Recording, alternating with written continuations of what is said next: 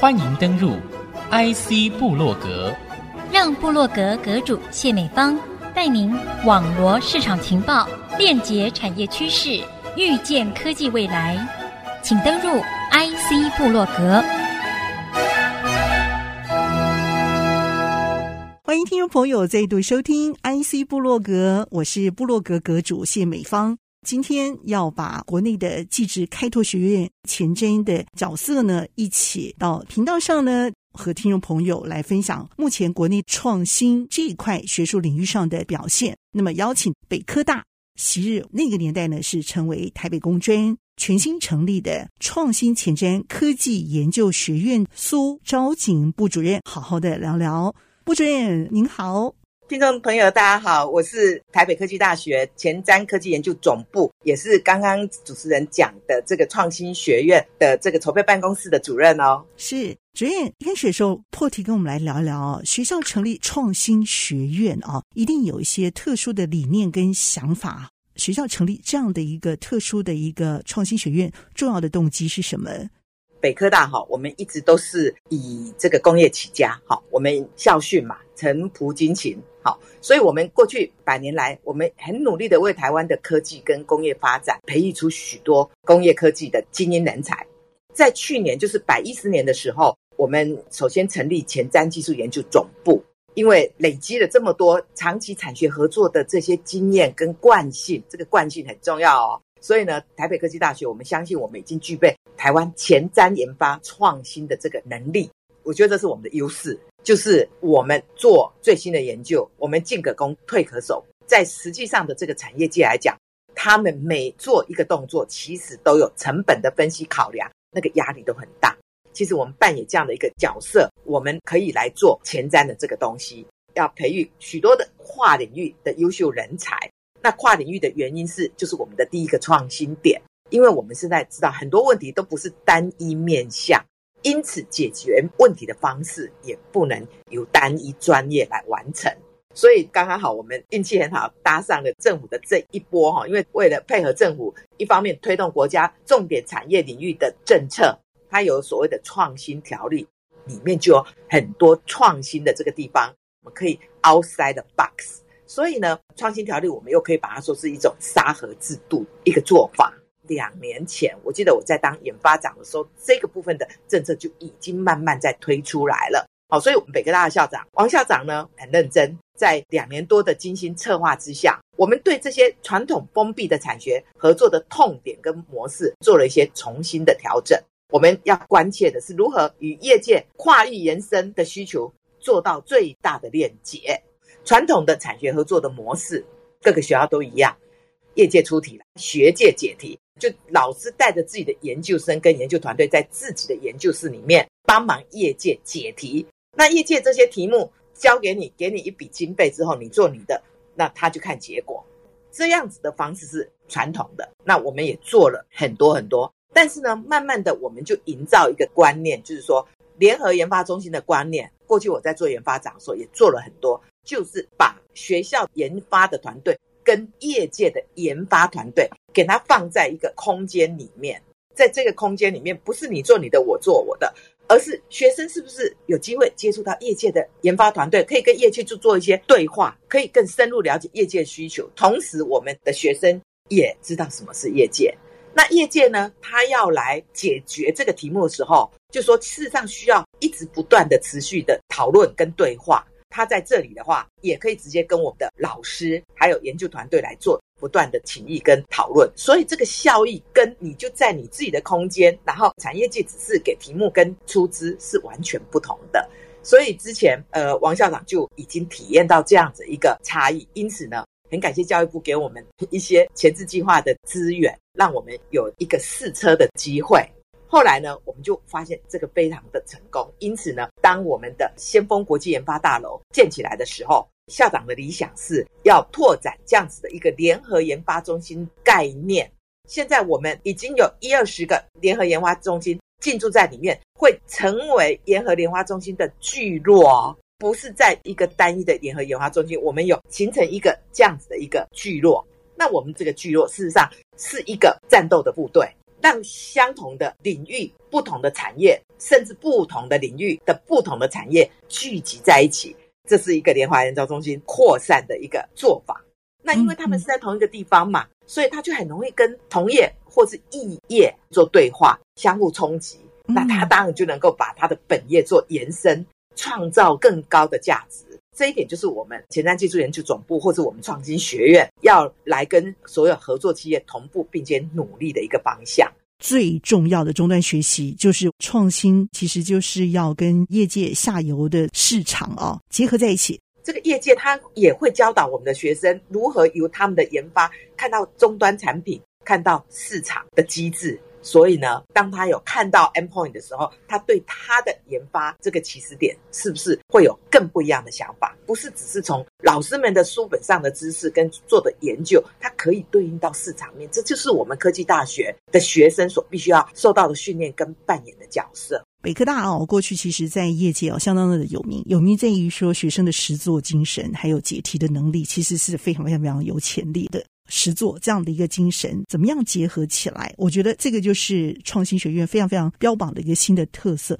在这样的一个招生的动作上去实践贵校很重要的这个立校的精神，让这样的一个学院完全变得跟其他的学校不太一样。你们最大的特色会是在哪里？美芳，你讲的对哈，其实应该讲实作，实作是北科大的这个强项。所以呢，我们成立的是两个学位学程，人工智慧学位学程，还有资讯安全的学位学程，这都有硕班跟博班。学院的重点是在高阶人才的培育，所以呢，我们都是硕士以上的这样子一个学位学程。换句话说，他必须要写论文啦，所以写论文其实就是全部都是动手的嘛，都是实验的，不是像大学部，就是只有在实验课或实习课的时候。才有动手，而大部分都是休课。我们所有的全部都是实作，只不过说题目是由业界来出。我们在做实作的时候，我们跟业界的研发团队进驻在北科大的业界的研发团队一起来实作。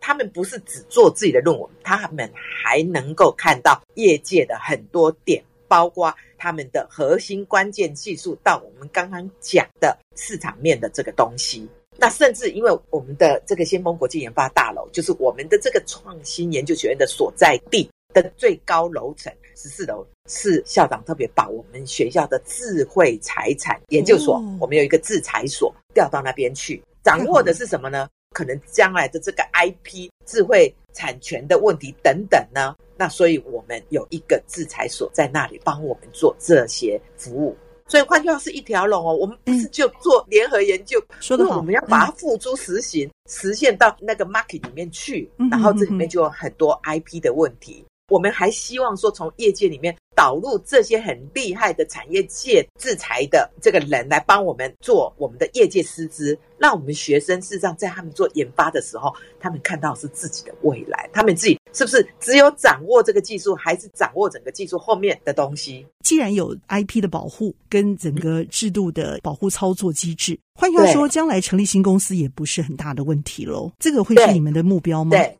北科大，我们在给学生做研发指导的时候，我们常常给他的一个概念就是商品化导向的研发。嗯，未来就是指向一个衍生公司，所以我们也有很多衍生公司在进行。我们跟台北医学大学成立联合研发中心，所有的研发主题都是以商品化衍生公司为目标导向。常被说是什么企业家的摇篮。因为现在可能创业维艰呐，但是他们在这样的一个学校，他就必须要有这样的一个思维，我们就必须要给他这样子的一个教育方针。可能我们的半导体课程，我们很多人工智慧的这个课程，其实跟其他学校应该大概就是专业的理论呐，需要知道的东西大概都差不多啦。但是你要强调是这方面的特色，基础方面的课程，专业方面的课程，你必须要涵盖的内容其实就是一样。倒是很多半导体，像财经焦准，他们聚焦或者他们专长在这些 IC 设计呀、这些制程等等。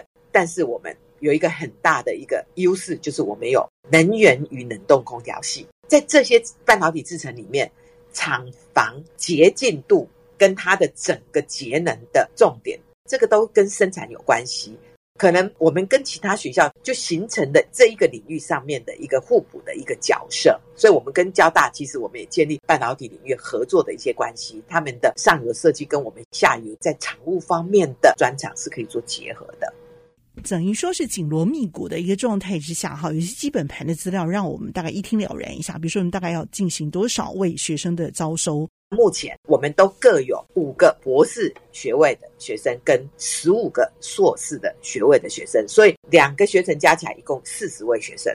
课程特色您听起来会跟其他学校应该差不多，因为基础的东西就是这样，它会涵盖一些像大数据分析啊、云端运算呐、跨领域也是我们的特色嘛。好，跨领域。资料应用学科，我们会延伸到一些应用面，比如说像智慧医疗、智慧制造跟智慧大数据等等的应用场域的一些模组的专题的课程，然后去做一些垂直性的这个整合，然后以解决各个领域的问题，然后让 AI 产业化、产业 AI 化，可以说是我们的目标啦。那在资讯安全方面的话，当然，就说课程就会结合国内外的一些实际治安场域，像五 G 啦、金融啊、医疗等等的，讲到实作嘛，实作要场域，所以场域，然后建立学生的一些资讯安全实作的一些练习的这些场域，便来强化学生他的治安实作的这些能力。就是说，只要是治安跟 AI，其实都是差不多这些内涵。但是呢，我们的 endpoint，我们是希望能够协助业界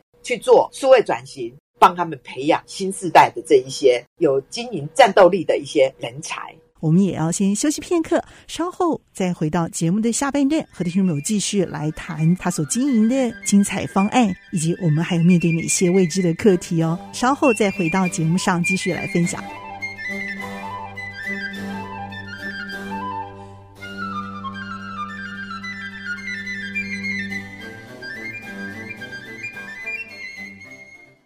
欢迎听众朋友再度回到 IC 部落格，部主任这当中啊，听出了创新的灵魂哈，其实就是在学生学习的过程当中，升值在他们的 DNA 里头，所以可以从产业如何获得数位转型，获得这个价值的转移啊，这个部分就可以看得出它整个成长的脉络。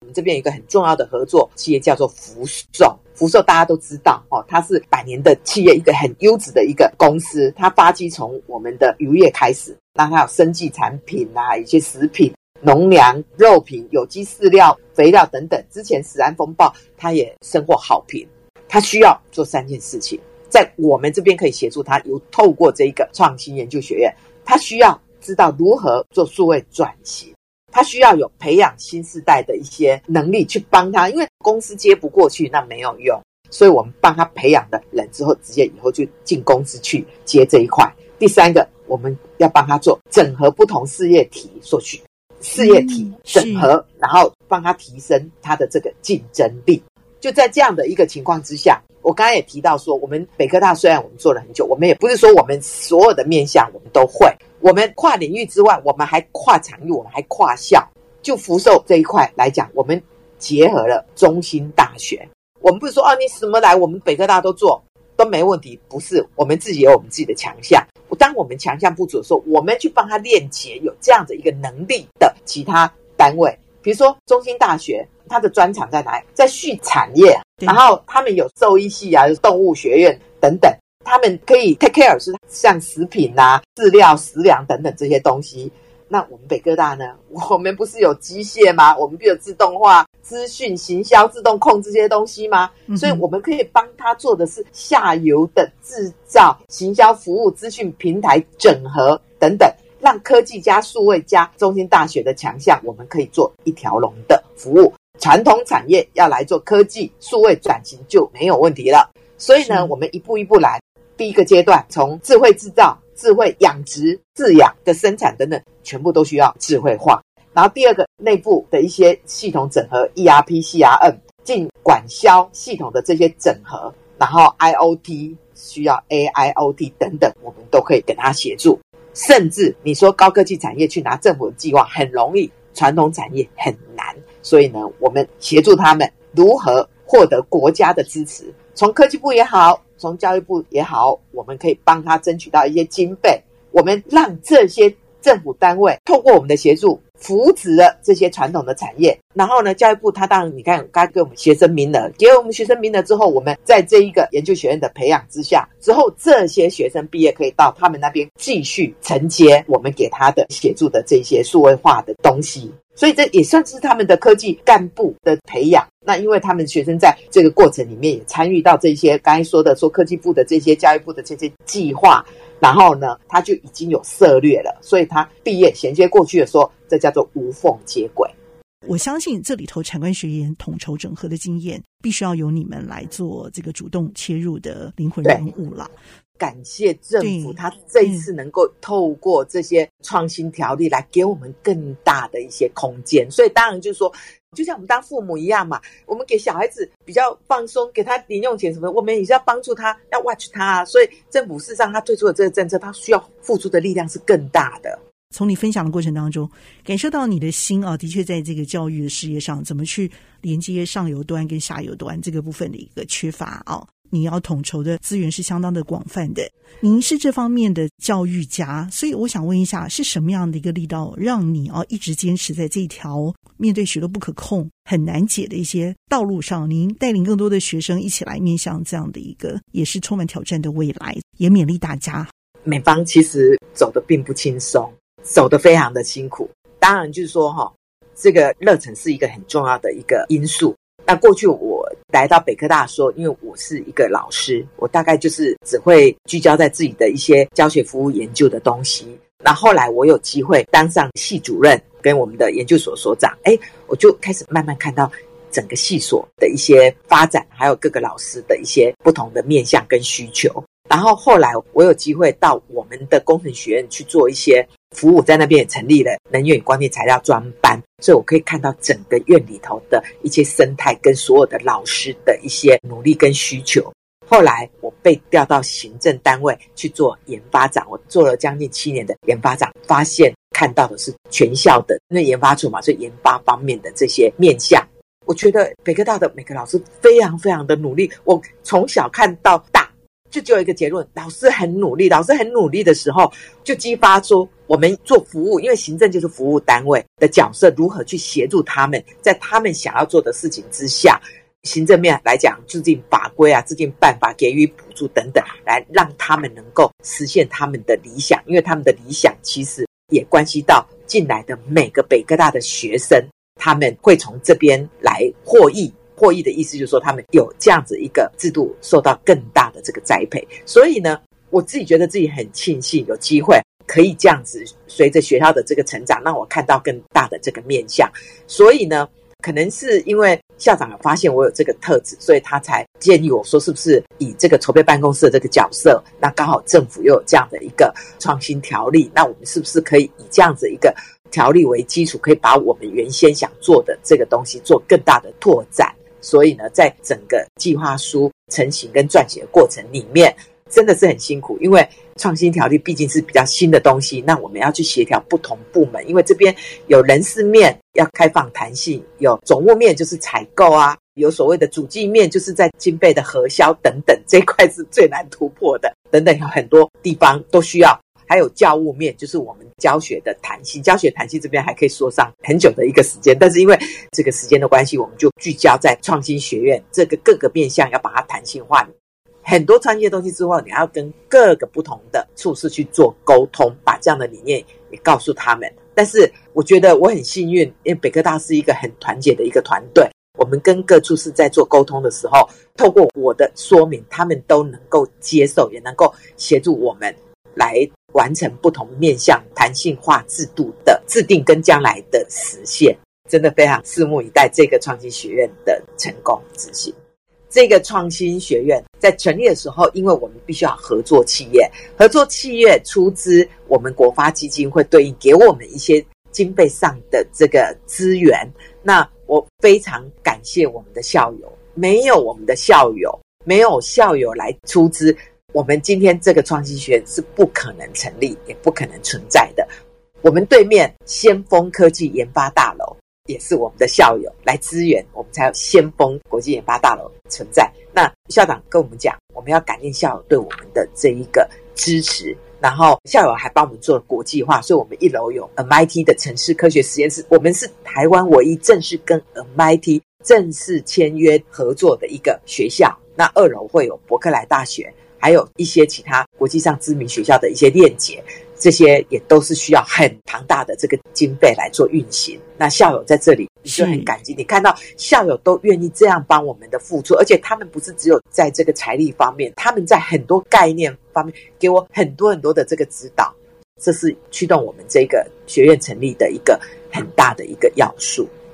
感谢这一个创新条例的制度。其实无论是教育部是科技部。他们之前也给我们一些这个计划资源，让我们有一些练兵的机会，我们才可能在今天能够成就在先锋国际研发大楼能够形成这些联合研发中心的聚落。好，那有机会能够汇集学校六大专业学院产学研发师资的能量，无论是个人或是团队，然后并且联动一些跨领域、跨产业跟跨国界的学习环境。以跟产业共同培育这些双边而且高阶的科技人才、企业家精神跟创新思维，是我们这个研究学院的最主要的一个目标。听了您的这个精彩的分享之后，也希望学校团队在这个学院上所投注的努力，还有发展的动机、愿景、规模，能够继续的形塑出北科大治校以来一项独特的一些核心内容，还有创新接地气的精神。同时培育出新时代人才，继续为我们台湾学界衔接业界，投注更多的创新和努力。这个学习的园地里头，看得到最具有前瞻性的创新，也看得到最温暖的支援。今天节目非常的谢谢我们的北科大创新前瞻科技研究学院苏昭景部主任精彩的分享，谢谢部主任，谢谢。谢谢，谢谢美芳，谢谢各位朋友。好，也谢谢听众朋友您共同的收听。IC 部落格，我是谢美芳和苏昭警部主任一起在频道上和大家 say goodbye，拜拜。拜拜。